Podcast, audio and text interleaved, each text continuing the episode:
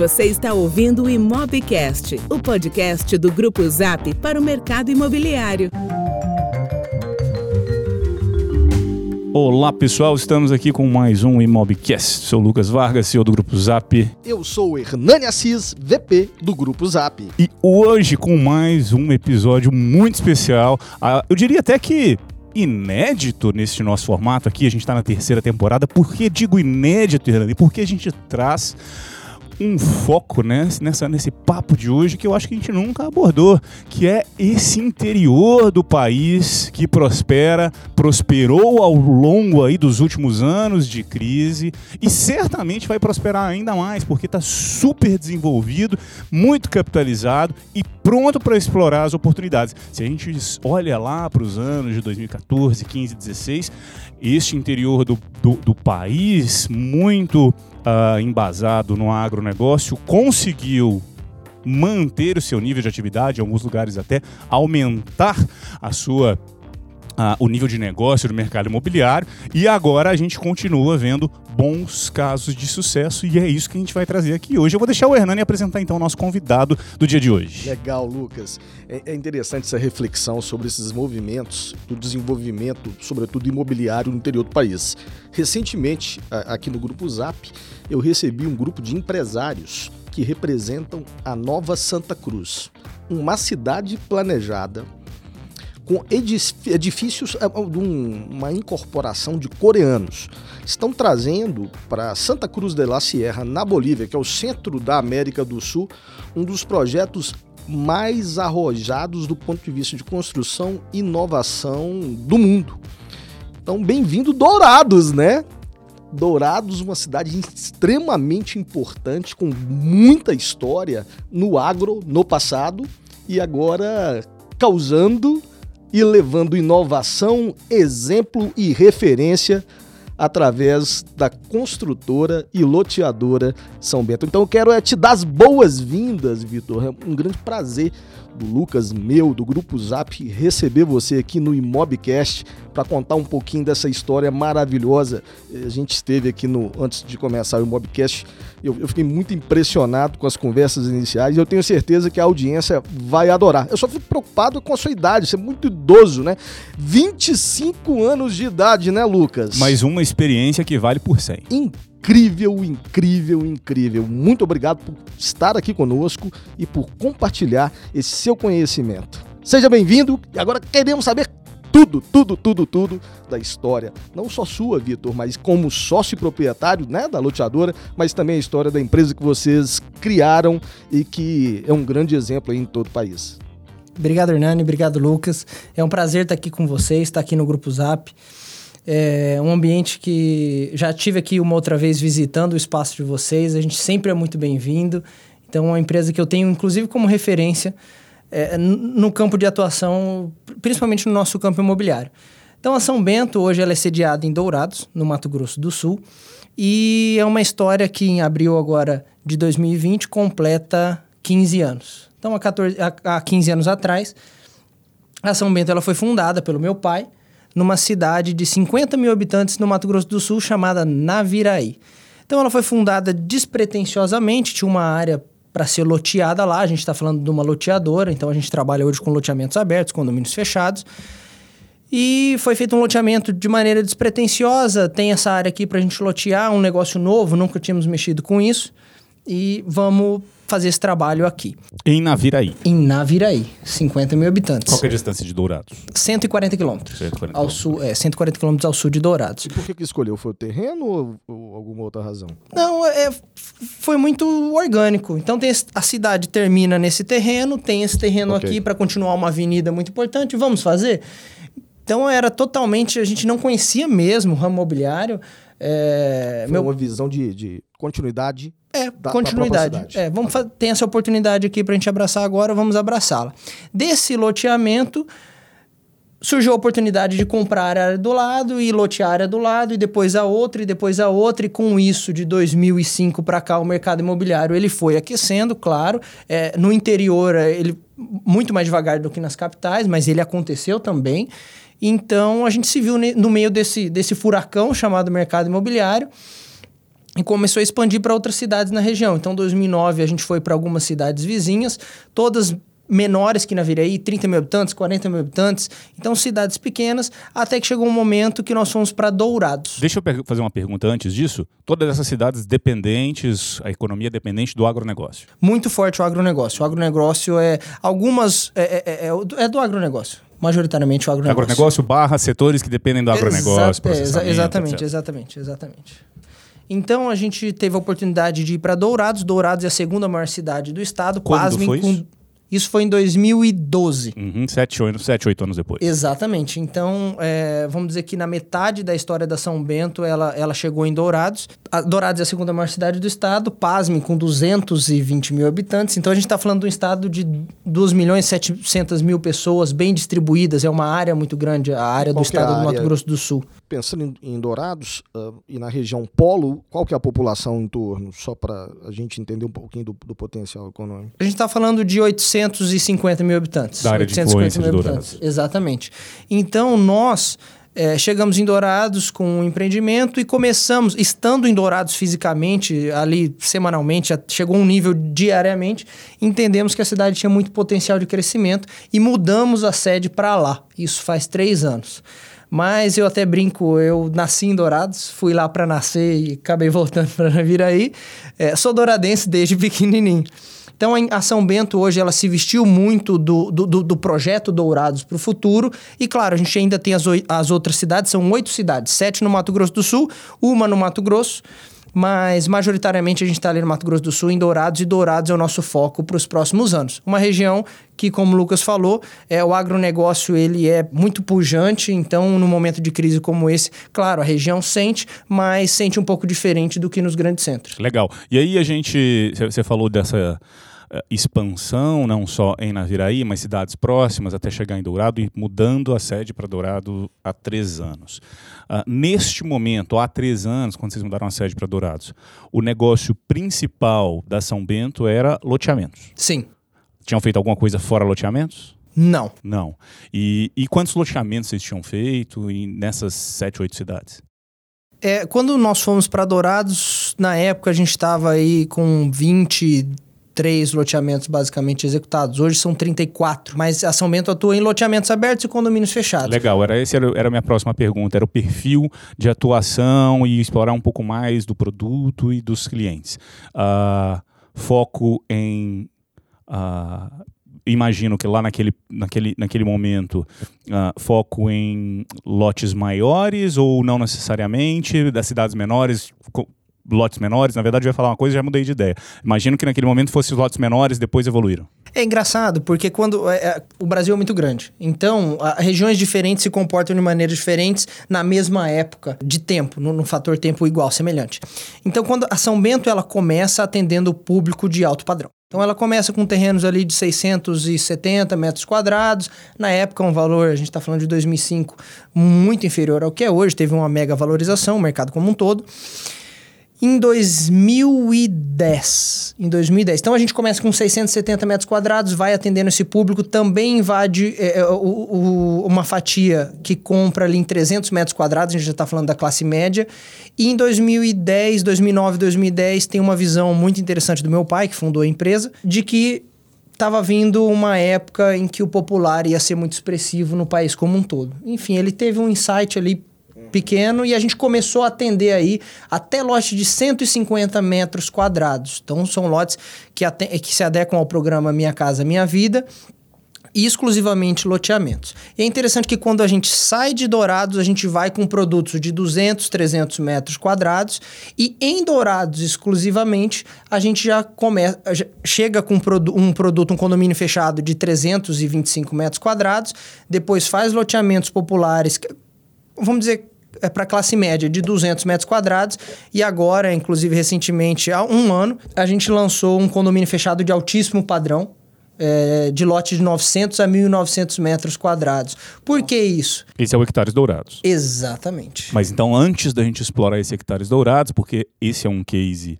muito legal e no Conecta Imob ah, fez muito sucesso. Até um parênteses aqui, a gente investe muito na curadoria né, do, do evento para tentar explorar casos de sucesso. E esse é um que, desde quando a gente ah, foi uh, exposto a ele, a gente ficou muito impressionado. Então, Uh, o motivo pelo qual, inclusive, eu quero guardar só mais um pouquinho, porque eu tenho certeza que quando a gente, a gente entrar nele, a gente poderia ficar horas explorando esse case, que ele é muito legal. Mas então, quando você falou, chegamos em Dourados e primeiro empreendimento, primeiro loteamento era esse foco de 300 metros quadrados, era isso? Isso. Quando foi isso? Isso foi em 2013. O lançamento 2013. é lançamento 2013. A gente começa a trabalhar no projeto final de 2011, 2012 como um todo e em 2013 lança esse produto. Tem concorrentes em Dourados nessa época? Uh, loteadoras ou empresas de condomínio de fora da cidade, ou enfim, até existe, mas majoritariamente são pessoas. Em todas as cidades que a gente trabalha, nas oito cidades, majoritariamente são pessoas da cidade ou da região muito próxima.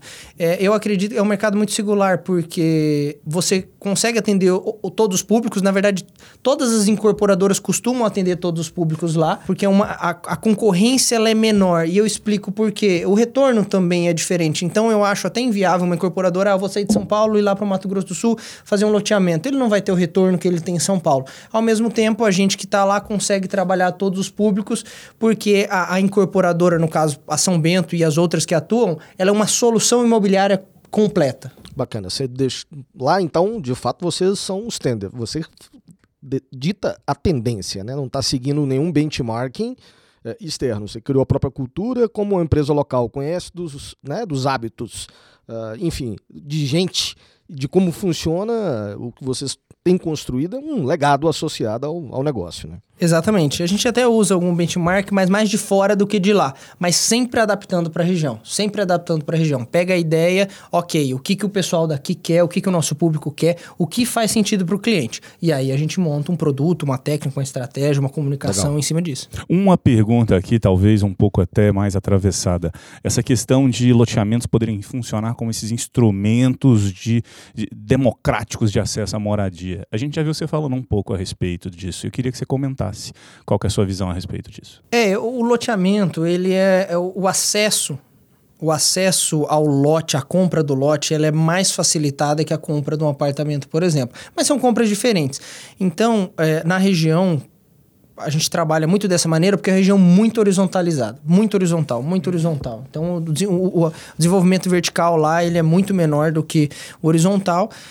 E então a gente está falando de uma compra, ela funciona para moradia ou para investimento. Os loteamentos se adequam à Minha Casa Minha Vida, então o próprio cliente ele pode comprar o lote e ter uma modalidade de financiamento da Caixa em que ele constrói. Então ele faz aquisição e construção. Ele compra o lote da São Bento e executa a obra da casa dele, não só no Minha Casa Minha Vida, também como o SBPE e outras linhas de crédito que tem essa possibilidade. Quando a gente executa um loteamento, a, determinados municípios têm leis de incentivo, então o cliente tem um tempo de isenção de PTU, ele tem. Ele não paga um condomínio, por exemplo, como se fosse num prédio, então é mais facilitado, faz mais sentido para ele comprar um lote. Principalmente também porque o financiamento é próprio, majoritariamente lá eu vou arriscar dizer que 100% das incorporadoras fazem dessa maneira, o financiamento é próprio uhum. com a incorporadora. Então, e aí vira né, um perfil, e mais uma vez, uh, um perfil totalmente diferente de atuação, com custo de capital diferente, com uh, riscos diferentes daqueles que as grandes incorporadoras tradicionalmente operam. E aí vira mais uma complexidade se a gente fosse esperar que um grande incorporador do, do eixo Rio-São Paulo, ou mesmo das, das capitais, mas enfim, os grandes incorporadores, se fossem entrar estariam expostos a uma nova realidade. Enfim, seria muito diferente a atuação e, e, e o expertise necessário para ter um sucesso. Eu acho que ninguém melhor do que a São Bento para ter sido tão inovadora com um produto que foi o Hectares, né? Eu acho que ninguém conseguiria fazer isso no Brasil. Eu, eu acho, não tenho certeza.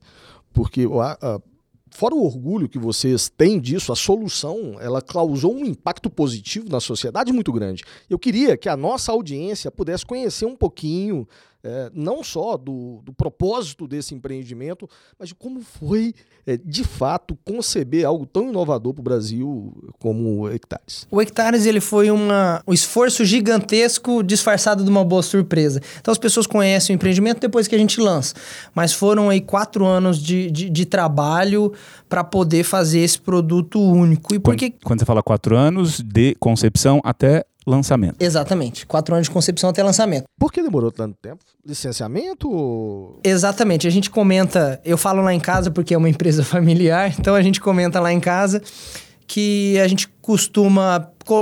Tem uma ideia, trabalha um pouco ela, discorre sobre ela, dialoga sobre ela, coloca no barril de carvalho e deixa envelhecer um pouquinho. Três, quatro, cinco meses, volta em cima dessa ideia enquanto outras documentações estão andando.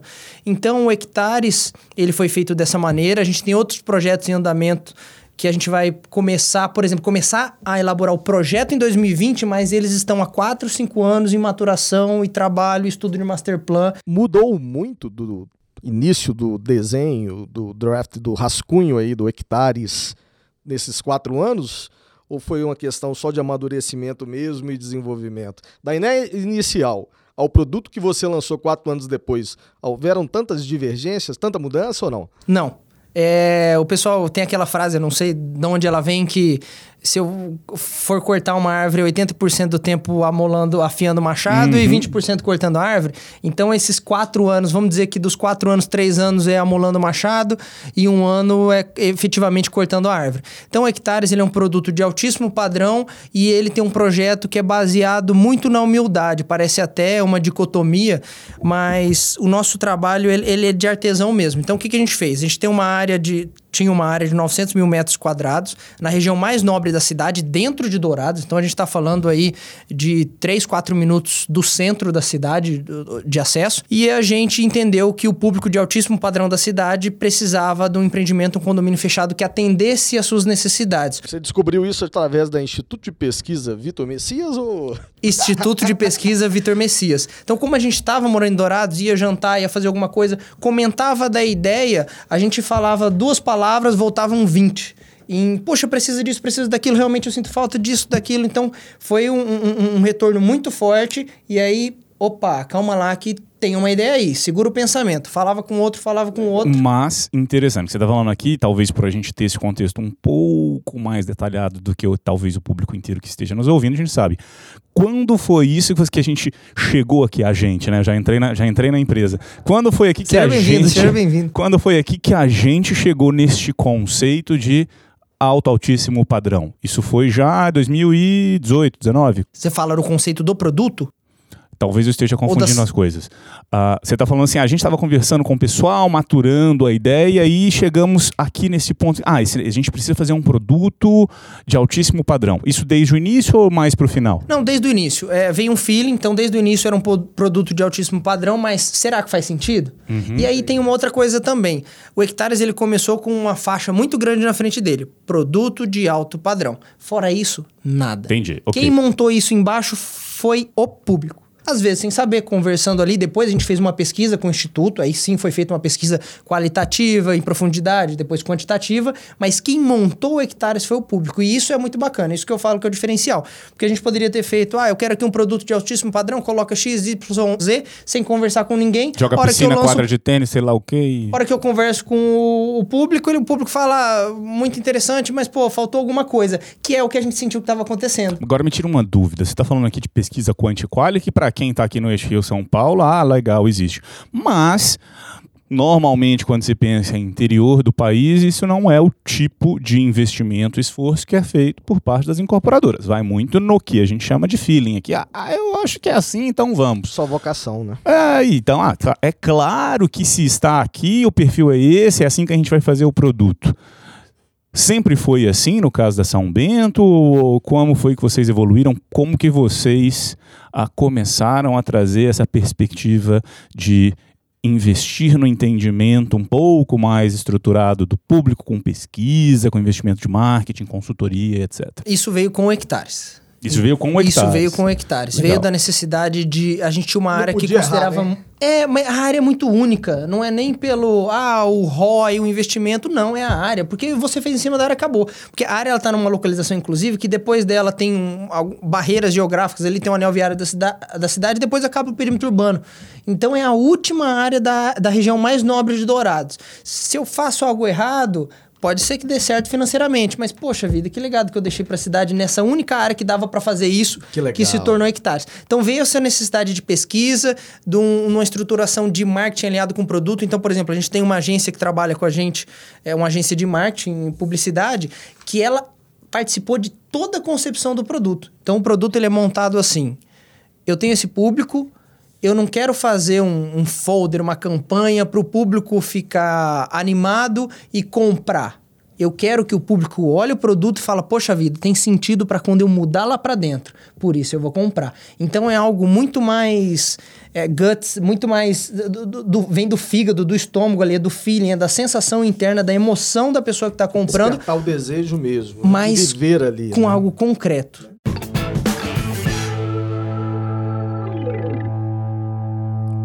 É o alicerce, o fundamento legal para essa tomada de decisão? Um mandato de segurança é, de um futuro cliente de vocês, é, ele pode é, revogar é, essa norma instrutiva local? Deve ser do, da própria associação de moradores. Você deve ter o código lá de construção que regula, enfim, um regimento interno da associação. É, é, ela se garante que a continuidade, a permanência? Sim. Ela não pode ser revogada, não pode ser quebrada? Não. Se o Hernani comprar um lote lá e quiser fazer um de segundo. Hernani tá querendo causar já, ele hein? Não vai. É porque não é interessante, Lucas, porque é, é, é de fato muito inovador, é muito diferente e o propósito realmente é fantástico. Sobretudo pelo o que viabilizou, que foi a privacidade. Mas é sustentável? É, o que, que acontece? É, um, é, um, é uma construção jurídica que ela vem desde o nascimento do projeto, tem que ser muito bem feita. Então a gente aprendeu isso no decorrer do projeto também. Descobriu, inclusive, que tinha um empreendimento na cidade com outras regras, são regras diferentes, mas que ele usou do mesmo artifício jurídico e ele é uma referência na região, apesar de ser da década de, de, de 80, 90, ele é uma referência na região de qualidade de moradia. E eu acho que foi porque ele garantiu essas, é, os pilares dele no caso, né? É, enfim, então como que é feito? No registro do empreendimento, vai em todas as matrículas que as casas não podem ser edificadas em nível superior ao nível térreo. Na matrícula. Vai isso. Nas escrituras tem que constar, é obrigatório. No contrato tem que constar. Na associação de moradores, nas normas construtivas de projetos de construção, tem que constar. Então é um instrumento jurídico que nem se 100% da associação votar para mudar, não pode mudar. Por quê? É, e, e, quando eu explico isso, parece, poxa, mas é muito agressivo, né? Mas quando a gente explica isso para o cliente, é o que ele quer. Graças a Deus, eu quero algo, algo garantido que ninguém vai poder chegar lá, a gente uma manobra, a gente brinca, né, uma manobra política de associação e vai mudar por causa de interesse de poucos. Não, ela está garantida. E as pessoas compraram por causa disso, elas já compram sabendo. Inclusive pessoas que gostam de sobrado, porque claro, eu, eu sou apaixonado por arquitetura, ele tem um volume muito bacana, muito gostoso é, você trabalhar nisso, mas a gente foi pela privacidade. Pessoas que gostam e tinham projetos de casa como sobrado, ao conhecer o projeto do Hectares falaram não, eu entendi a proposta e eu aceito trocar a minha expectativa de moradia para uma casa térrea para poder morar dentro do hectares. Muito legal. E a gente também queria, que eu queria entender algumas das características que fazem desse condomínio sucesso que é. Então a gente falou aqui da questão da privacidade, legal. Mas quais foram outros, outras descobertas, outros aspectos que acabaram tornando o Hectares tão especial? É uma junção de fatores. Então, uma coisa a gente vai linkando na outra. Para ter as casas somente térreas, os terrenos têm que ser de 900 a 1.900 metros quadrados. Em vez de eu fazer um terreno de 900 metros quadrados com uma testada pequena, a gente aumentou a testada dele. Então, são testadas de 23 por 26, desculpa, perdão, 26 por 35. E aí é uma testada ótima. Nessa testada, ao invés de eu plantar uma árvore a cada divisa de lote, eu tenho uma árvore a cada 7 metros e meio, 8 metros. Algumas então, ali. Uhum. Na frente de cada lote, três, quatro árvores.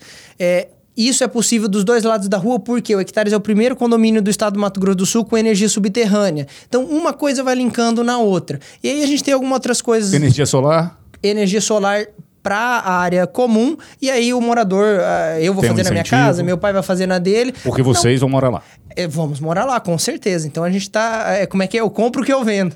Então a gente tem, tem o projeto da casa, inclusive já está pronto, a gente começa a construir agora no início do ano que vem. Legal. E aí tem umas outra, outras estruturas, como o lago, a gente também tem uma estrutura muito bacana que faz sentido na região, que é uma capela ecumênica. Como que foi a decisão de colocar uma capela ecumênica lá dentro do condomínio? Parte do feeling interno, então a gente, é, a nossa família família devota de Nossa Senhora de Aparecida, então a gente Católicos. tem uma, a, a vida é muito católica. Mas, e a região, ela é católica? É muito católica. Só que por isso cap- é o espaço ecumênico. A gente não chama ele nem de capela, é o espaço ecumênico. A gente explica como uma capela para o pessoal entender, porque todas as religiões são bem-vindas. É, era essa a pergunta, porque ok, cató- o catolicismo eh, tem a, a maioria aqui, a gente tem maioria de católicos no país, imagino que lá também, mas a gente vê que outras religiões têm sim ganhado espaço, né? e eu diria que não, não deve ser diferente lá na região. Não, exatamente. Então a gente faz já um espaço ecumênico que é muito, é muito interessante quando você vai ver a arquitetura dele, por causa das casas térreas, toda a arquitetura dos espaços de lazer do hectare são horizontal.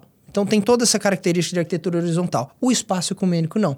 É o único que ele tem uma característica vertical. Então ele é uma construção mais alta. Se você for no, no Instagram do, do, do hectares, hectares, arroba hectares dourados, você consegue ver. São duas folhas de concreto, uma, uma encostada na outra, lembrando duas mãos em oração. E em cima dela, na verdade, elas não se encostam. Tem umas vigas no meio que seguram, em cima é um vidro. Para quê? A iluminação entrar de cima e trazer a sensação da, da bênção divina descendo dos céus. Muito legal. Um Já é espaço um outro projeto arquitetônico que também já Exatamente. vira referência da cidade. Exatamente, para 48 pessoas. Então, qual é a ideia? O morador vai lá fazer um, um batizado, um casamento mais intimista. Eu vou agradecer, Mas é pedir... aber- aberto ao público? ou- Não, é dentro do empreendimento. É dentro do- empreendimento. Exclusivo É. e privado. É, nós já vendemos lotes. É, eu quero nessa localização por causa do espaço ecumênico. É, muito interessante. Legal, legal. Muito Deixa eu explorar um aspecto aqui também que eu acho interessante, que é a questão que você trouxe, é o ponto do, do financiamento, que lá na região é um pouco diferente. Você poderia contar um pouco mais pra gente sobre financiamento, crédito imobiliário, como que funciona, como que é o processo de negociação do loteamento? Lucas, vamos lá. É, conforme a gente falou várias vezes aqui, vamos continuar repetindo que são, são situações diferentes. É, é- é o interior do país para as capitais. Então, o financiamento nos loteamentos, aí claro, quando a gente parte para verticalização é no padrão comum que vai no Brasil todo, mas nos loteamentos lá funciona da seguinte maneira: o financiamento é próprio com as incorporadoras. Então, hoje a São Bento, ela tem o, o cliente que compra da São Bento, ele financia próprio com a São Bento. Mas isso condomínio também, né? Ou Condomínio não? também, os Também, condomínios os também. dois. Tudo que é lote, venda de lote, é financiamento próprio com a incorporadora. E aí, a gente tem. Você pelo- financiou hectares? Desculpa. Sim, É? Exatamente. Qual que era o preço do metro quadrado? ele começou em 700 reais o metro Isso quadrado, hoje está 750 reais o metro quadrado. Isso quando? Isso a gente lançou ele em setembro de 2018. Ok. Setembro de 2018. Então ele, ele tem esse financiamento e como funciona? Então, por exemplo, o Brasil todo usa, usa muito a tabela Price como referência, a- as loteadoras usam, usam isso lá também. Mas a São Bento ela fez diferente. Então a, a gente usa uma, uma tabela escalonada. É, é algo meio da casa. A gente foi, que eu falei, a- as coisas começaram muito pequenas e a gente foi vendo o que faz mais, desde o comecinho, o que faz mais sentido para o cliente. Então na tabela Price você pega o valor do lote, coloca a sua taxa fixa ali, já vai no valor como um todo e depois o IGPM, que é o que o pessoal geralmente utiliza. Juros na frente. Exatamente, a São Bento fez Só. diferente. Então ele pega o valor do lote, tira o valor da entrada, que ele paga de entrada, e ele começa a pagar. Se ele dividir em 100 vezes, ele começa a pagar o valor do lote dividido por 100. Menos entrada dividido por 100. No primeiro ano, depois do primeiro ano, incide um reajuste, depois incide outro, sempre claro sobre a parcela inicial. É, então ele começa pagando menos juros. No final ele termina pagando. A quantidade de juros é a mesma, mas a parcela é diferente. Ele começa pagando uma parcela muito mais baixa, ele termina pagando uma parcela, claro, mais alta que, que outro tipo de financiamento. Mas dá para ele a possibilidade de se programar financeiramente, de quitar o lote no meio do caminho se- sem ter pago um monte de juros lá para trás. Então é algo assim que os clientes adoram. Então um lote da São Bento é, que é mais caro que o da concorrência por estar num valor, eh, por, por estar num local diferenciado, então ele tem mais valor entregue também, a qualidade de obra é totalmente diferente. Ele costuma ter a parcela mais barata do, do que de outras loteadoras, por causa dessa modalidade de financiamento. E essa modalidade é a mesma que é possível que tenha evoluído ao longo dos anos, mas é a mesma que vocês aplicam nos outros produtos. Exatamente, É, exatamente. mas você exatamente. comentou no início, quando o Lucas estava te perguntando sobre a história, né? É, também dessa questão, foi uma resposta sua, da utilização da SBPE, também Minha Casa Minha Vida, e, e de algumas formas de financiamento e crédito, da própria Caixa, que permite a construção, é, é, tanto. é, Você, não só paga o lote, mas também a construção, né? Você pode nos ajudar, é, dando mais detalhes de como funciona essa operação e quem se credencia para tal? Claro, como que funciona? É, tem duas maneiras de fazer. Ou ele já, o cliente já tem um lote comprado com a São Bento e está pagando esse lote há um tempo, ou há pouco tempo, enfim, ele já tem um contrato com a incorporadora, ou ele procura a incorporadora porque ele já quer construir num, com, com financiamento. Se ele já tem um lote, a gente faz o cálculo do saldo devedor, parte do financiamento da Caixa ou de qualquer outro banco, para qualquer modalidade, tanto SPPE quanto Minha Casa Minha Vida, parte de, de, do valor liberado é para compra do lote e a outra parte para construção da casa. Então a compra do lote a caixa já paga São Bento, então o financiamento de aquisição inicial normal. Se ele já pagou alguma coisa, para uh, se, se, ele, se, o cliente já tem esse contrato com a São Bento, o saldo devedor dele, claro, vai ser menor e aí a, o restante da, desse valor vai para casa, vai para a construção dele. Uma das coisas que eu acho muito interessante da, da sua loteadora, e aí diverge um pouco até de, do, das, dos pares né, da, das empresas que são semelhantes, é que você não abre mão é, de executar a própria construção do, do loteamento, né, do, do condomínio. É, você não terceiriza, independente do local onde você está, é, essa responsabilidade. Eu queria que você comentasse com a gente qual é a razão disso, porque do ponto de vista econômico, é, pensando em mobilização, desmobilização, isso deixa o lote mais caro no final do dia. Mas eh, qual é a razão dessa decisão e como é que você traz isso para a viabilidade do empreendimento? É, essa decisão ela foi tomada lá no começo. Quando a Somento começou, ela começou terceirizando a parte de obra. Mas, apesar de eu de, de, eu ter a idade nova, meu pai também é novo, e eu brinco que ele é o acelerado lá de casa. Eu vou segurando, ele vai puxando. Então, é, ele tem muito essa, é, dentro dele essa latência de trabalhar rápido com qualidade, trabalhar rápido com qualidade, trabalhar rápido com qualidade. E quando você vai pesquisando, principalmente nós que chegamos ao nível é, de ter várias obras na região, a, a, é, na época ali de 2000 14, 15, 16, várias obras ao mesmo tempo acontecendo na região, precisava de uma empresa dinâmica que atendesse a gente de acordo com a demanda. Por exemplo, choveu, tá numa época de chuva muito grande em uma cidade, a outras vezes está mais seca, você troca a máquina de lugar e vai atendendo. E logo no começo da empresa, lá pelo segundo, terceiro ano, a gente já entendeu que precisava de uma estrutura nossa de obra. Isso implica em duas coisas. Eu consigo movimentar essa estrutura de obra pelos meus loteamentos de acordo com a minha necessidade, de acordo com o clima, sem ter que atender terceiros, porque geralmente a empreiteira ela atende a terceiros. Então, a gente tem na região, vou dar um exemplo, na verdade o Brasil todo é assim, mas você tem uma época no, de verão chuvoso e aí, quando acaba o verão, que o tempo fica seco, todo mundo está correndo atrás de asfalto, hum. por exemplo. E aí o fornecedor não consegue atender todo mundo, porque tem rodovia sendo duplicada. Ah, a gente tem, tem capacidade hoje para fazer seis, sete obras simultâneas. Okay. É, hoje a gente está com quatro obras simultâneas, quatro obras simultâneas. São, é, um, é uma frota de 80 máquinas aproximadamente, que a gente foi comprando ao longo do tempo, porque no começo executava uma obra de cada vez. E aí depois duas obras, opa, aumenta a frota. Então isso não impacta muito no custo do, da venda, por exemplo. E aí a gente consegue imprimir a velocidade que precisa e principalmente a qualidade. Então, se vocês forem observar a qualidade de obra, claro, são dimensões diferentes, mas a qualidade de obra que eu tenho num asfalto, drenagem, por exemplo, água e esgoto do hectares, eu tenho no meu loteamento popular Minha Casa Minha Vida. Legal. Então é a mesma qualidade. E, as, e, e, até a questão de espaço. Então, por exemplo, ah, tem lá uma lei municipal que permite que eu faça uma rua de 6 metros, 6,5, 7 metros no loteamento popular. Vamos deixar com 8? Vamos deixar essa rua mais larga para a hora que a pessoa ela está morando o que ela está vivendo, ela não ter a sensação de estar tá num lugar apertado. Então a gente vem fazendo isso também.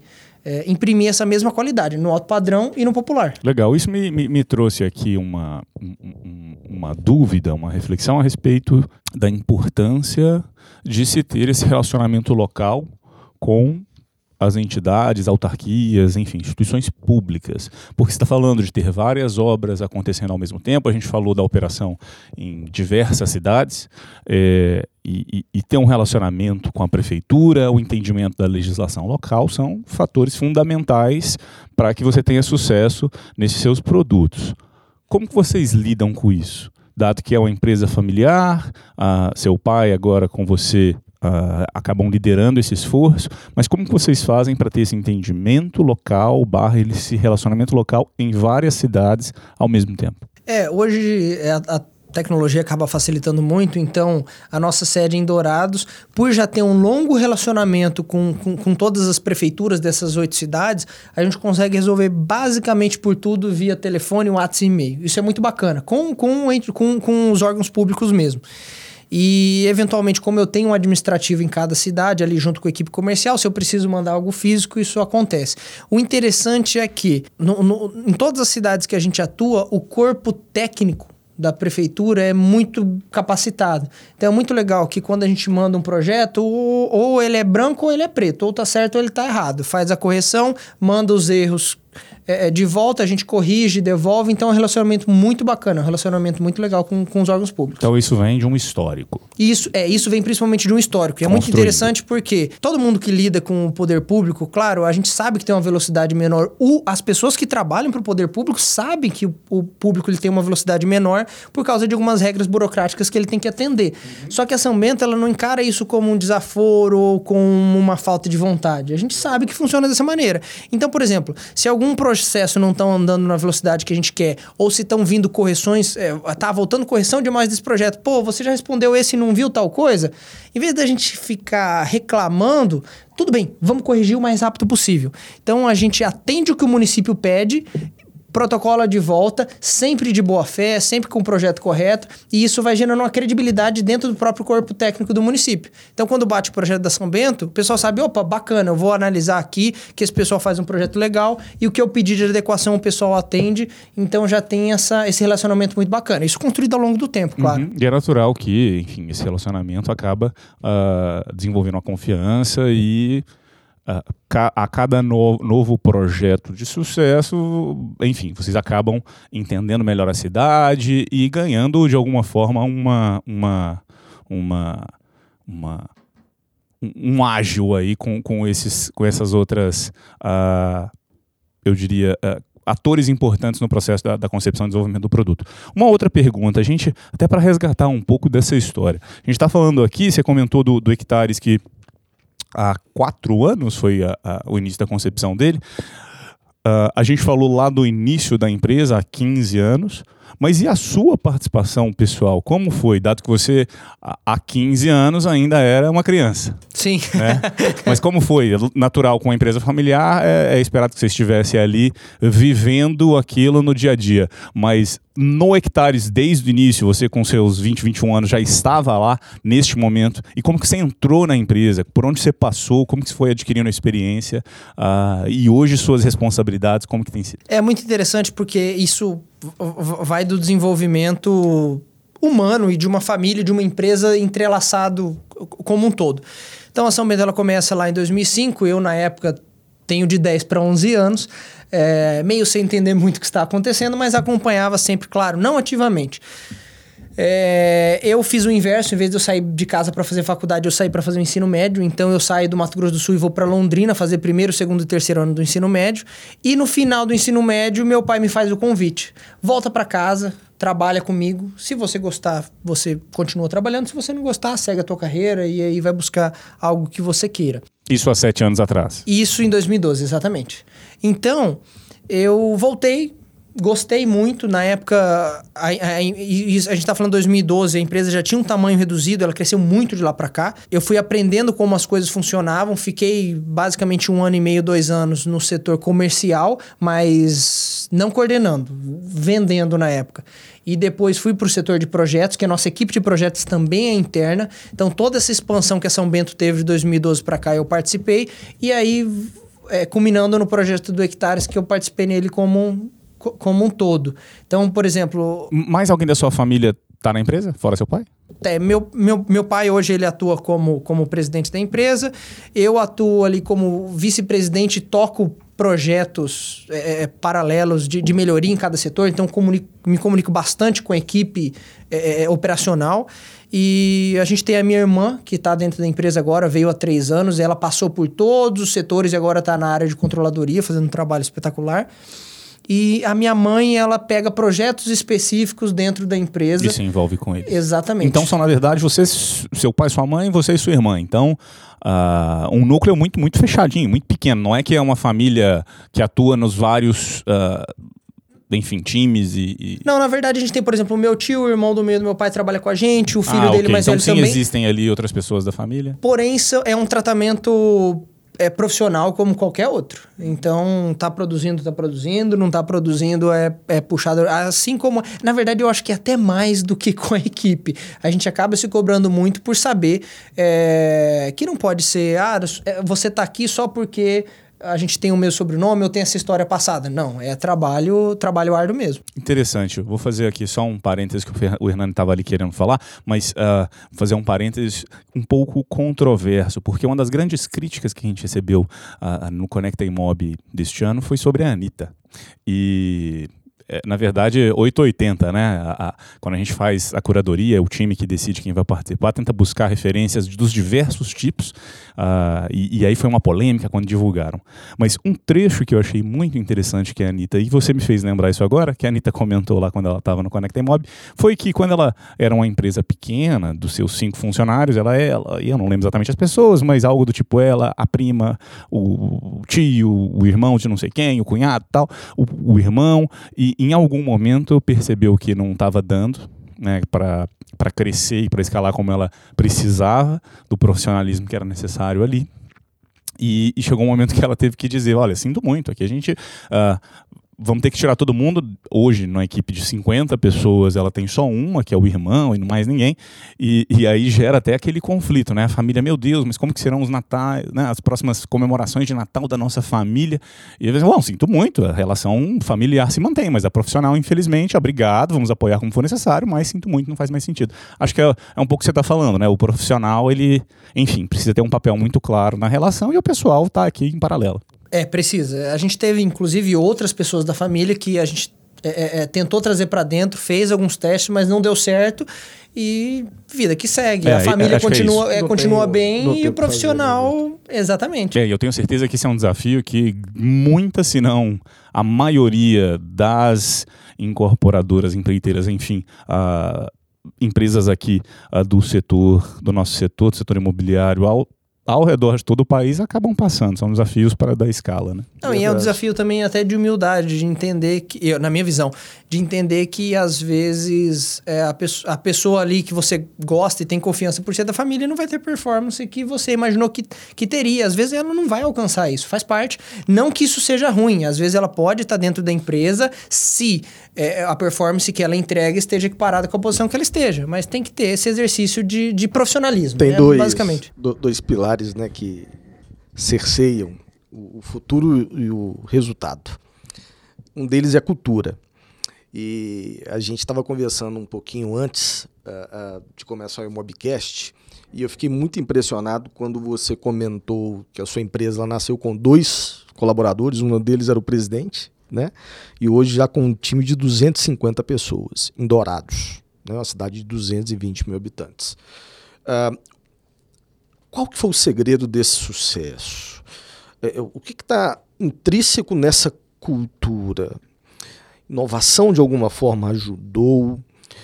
E por último, já chegando na reta final, a gente adoraria saber os planos do futuro. Bom, Hernani, eu acho. Eu, eu assisti, apesar de ser muito novo, eu assisti essa, esse crescimento da empresa e, e, e, tem alguns fatores que são essenciais.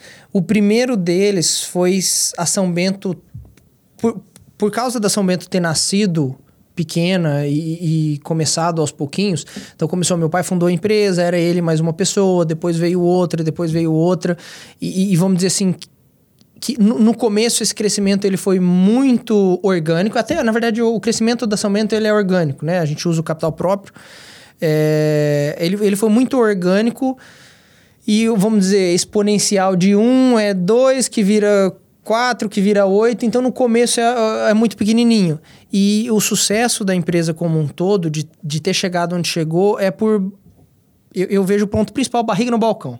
Então, meu pai, ele sabe tudo o que acontece na empresa, ele, ele participou, ele fez todas as funções, então ele vendeu, ele recebeu, ele comprou é, insumos, para suprimentos para a equipe é, de obras, ele acompanhou a obra sendo executada, ele acompanhou a jornada do cliente. Então, por saber tudo que acontece, de todos os processos, a gente consegue ensinar pessoas a maneira que acha que tem que ser feito, de atender o cliente é, da melhor maneira, com qualidade.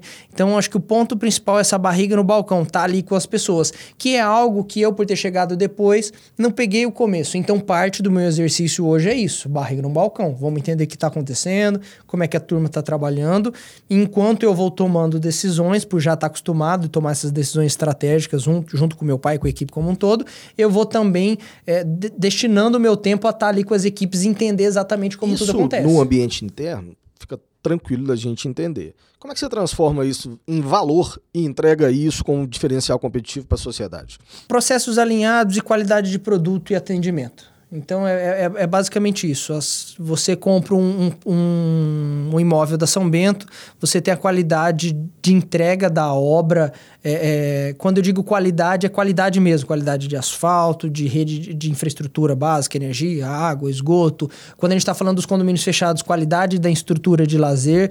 Então tem essa qualidade garantida e o atendimento ao cliente também ele é diferenciado. Então a gente imprime muito desse carinho que a gente tem em fazer as coisas desde o começo para o resto da equipe. Então a ideia é emanar essa cultura. Se você sobe a São Bento, na nossa sede, a gente é, é, é térreo e, e primeiro piso e tem uma escada longa de 25 degraus que sobem ali. E se você. É, é, em cada rodapé tem uma frase falando de algum de, de, dos cinco valores da empresa, e no final tem uma placa com a missão, igual vocês têm o tapete aqui na entrada, eu estava observando. E nessa placa diz que nós somos pessoas de excelência é, que melhoram a vida de famílias através do urbanismo de qualidade. Então a gente não fala que vende lote ou que a gente é do mercado imobiliário. A, nós somos pessoas de qualidade que melhoram a vida de famílias através do urbanismo de qualidade. Legal. E então, na verdade, essa alma e, e essa emoção que está presente nos projetos de vocês, uh, me parece que você está querendo trazer que é uma grande parte do sucesso dos produtos e da gestão e do, do desenvolvimento da empresa.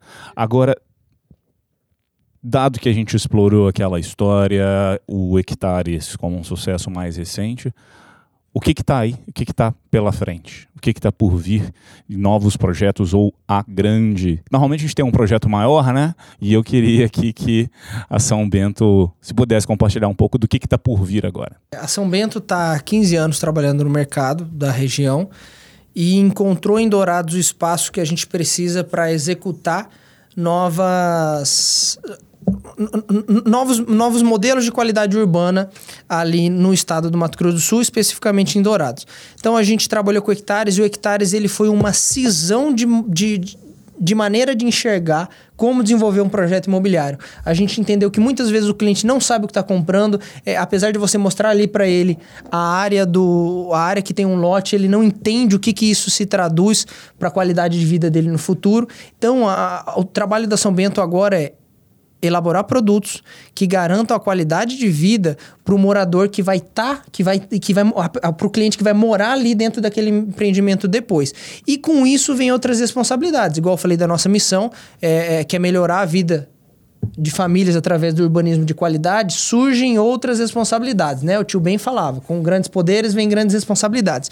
Então a gente trabalhou esses 15 anos para chegar no ponto que a gente está hoje e agora em 2020 a gente começa a, a, a, mostrar alguns projetos que a gente tem trabalhado há cinco anos, inclusive, assiduamente com equipes de lá de Dourados, mas bastante com, com uma equipe grande aqui em São Paulo. É, de inovação em Dourados. Então a gente tem uma área grande para fazer uma comunidade planejada em Dourados, que a gente tem visto isso, a gente conversou bastante sobre isso até no Conecta. Eu venho, eu, eu, eu sou frequentador do Conecta há três anos. Então, todo Conecta eu vejo que tem algum alguma apresentação, algum painel de comunidades planejadas, é, principalmente, claro, no vertical, mas a gente trabalha, a gente tem um projeto de vertical, com uma comunidade planejada de uso misto ali no vertical, e também uma no horizontal. E a gente começa esse trabalho agora em 2020, já inclusive mostrando para a cidade o que, que, a gente vai fazer. A gente quer convidar a cidade a conhecer isso. É, o pontapé inicial desse projeto como um todo é um shopping, mas Vitor, você está falando de loteamento, agora você está falando de shopping. Primeiro shopping. Segundo shopping. Segundo então, shopping. É, a cidade já tem um shopping que atende Mas um primeiro público- shopping da São Bento. Primeiro shopping da São Bento, exatamente. Primeiro shopping da São Bento, segundo de Dourados. É, Mas por que, que você está falando de shopping? De novo, melhorar a vida de famílias através do urbanismo de qualidade. A gente entendeu que faz sentido para o planejamento de longo prazo da empresa e dos douradenses e da região como um todo ter um shopping na localização que a gente vai colocar, que segundo pesquisa é a melhor localização para ter esse shopping dentro da cidade. Então não é porque ah, eu acordei, me deu vontade de fazer um shopping. Não, a gente vem há quatro anos entendendo, vendo que tem uma necessidade, aí faz-se uma pesquisa de varejo espetacular, o pessoal que trabalhou com a gente nessa pesquisa, e vê que realmente tem essa necessidade. Então vem o shopping. Aí também, em volta desse shopping, a gente tem todo um um, um- um espaço de verticalização. Eu até eu, eu situo o pessoal aqui de, de São Paulo falando, ó, sabe mais ou menos o que a- a- a- o pessoal fez ali no Jardim das Perdizes? É basicamente isso que a gente tem para fazer em Dourados. Claro que ao longo do tempo, porque o fluxo é, econômico lá é diferente do de São Paulo. Você não sobe tudo de uma vez, você vai fazendo com o tempo. E aí a gente tem também uma área lá é, é, é, de pouco mais de 15 milhões de metros quadrados para executar loteamentos, é, condomínios fechados para o público A, B, entre a cidade e o aeroporto, que tem essa distância que ainda não foi urbanizada. Então a gente vai fazer isso no formato de uma comunidade planejada, igual o pessoal fez. A gente tem cases da Pedra Branca, ali em Santa Catarina, que é espetacular, é, Espaço Cerâmica, enfim, tem, tem vários cases no Brasil. É, que a gente vai trazer agora, Dourados vai ser um case disso.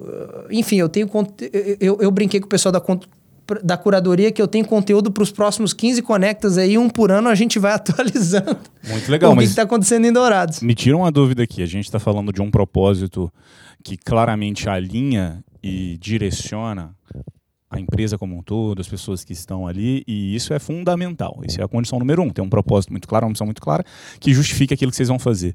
Mas, ah, eu diria que operacionalizar este novo projeto é um desafio diferente de tudo aquilo que vocês já viveram no passado.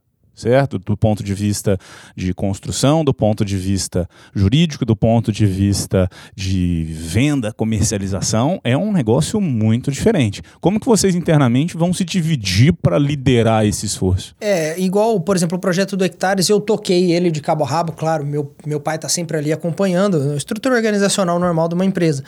Mas foram mais de 150 profissionais do Brasil todo trabalhando em cima do projeto do Hectares. E aí agora a gente tem o projeto do shopping também em andamento. É, eu acredito que vai ser mais ou menos na mesma média de gente trabalhando. Isso a nível Brasil como um todo. Então a gente tem externalizado esses projetos específicos, terceirizado, colocado para fora da São Bento, para a gente manter a estrutura como ela é hoje e ter esse conhecimento. Vou dar o exemplo do shopping. É uma comercialização diferente, uma estrutura jurídica diferente, e aí, opa, quem que faz isso bem no Brasil? Vamos procurar os melhores que podem nos trazer esse know-how, uma consultoria, uma assessoria.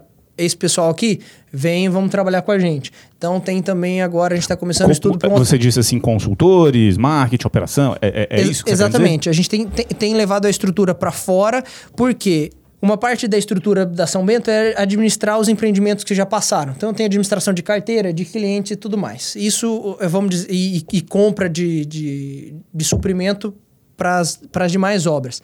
Isso acaba que não muda tanto.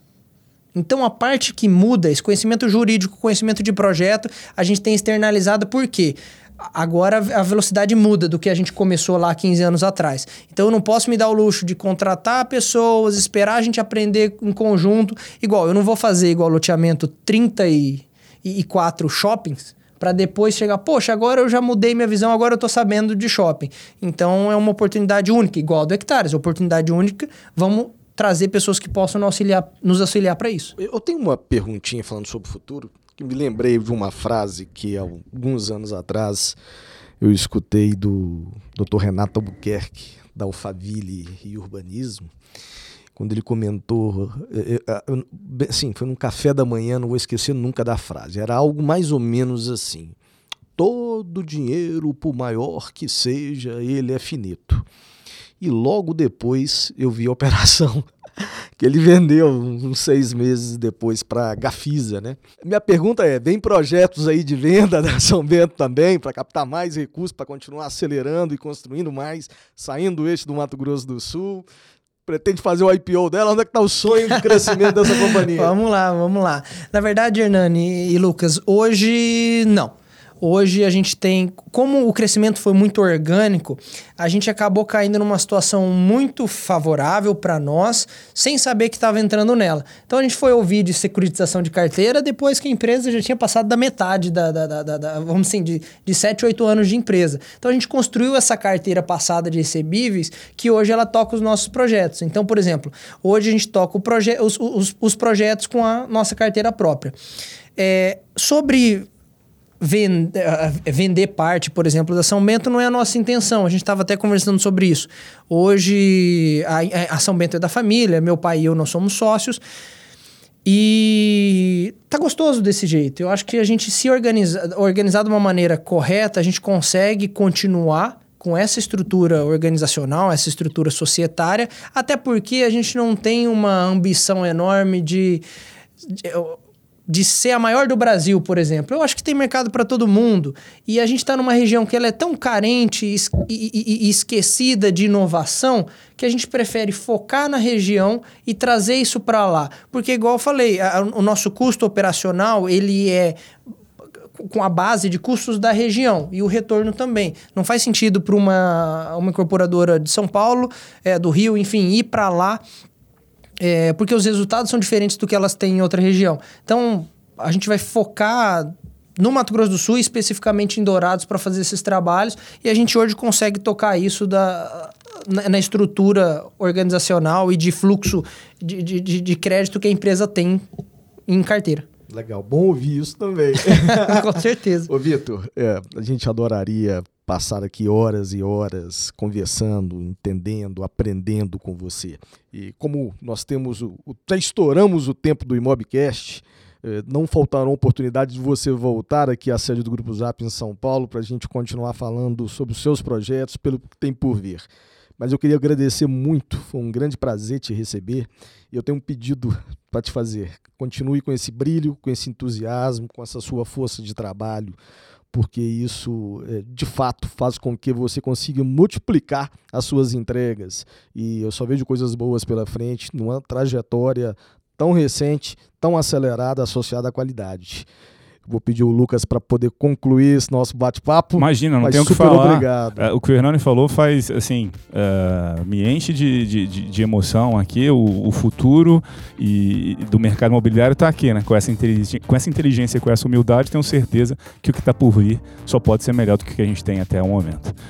Vitor, muito obrigado. Espero que vocês tenham gostado. Para mim foi um grande prazer. Eu tenho certeza que o público também gostou. E vamos voltar em breve a ter você aqui, porque eu tenho certeza que a gente vai aprender bastante com você. Muito obrigado. Gente, obrigado. Eu agradeço. É até confesso, eu sou um ouvinte do Imobcast, então fico muito feliz de estar aqui e de poder compartilhar um pouquinho da nossa história, é, das pessoas saberem que fora do eixo Rio-São Paulo e outras capitais tem coisa acontecendo também, é interessante conhecer. Conheça São Bento, a gente está fazendo um trabalho muito legal pode ter certeza que não é uma inspiração só para aqueles que estão fora do eixo São Paulo, mas também para aqueles que estão aqui e eu me considero um desses. Obrigado. Obrigado. Um grande abraço, muito obrigado.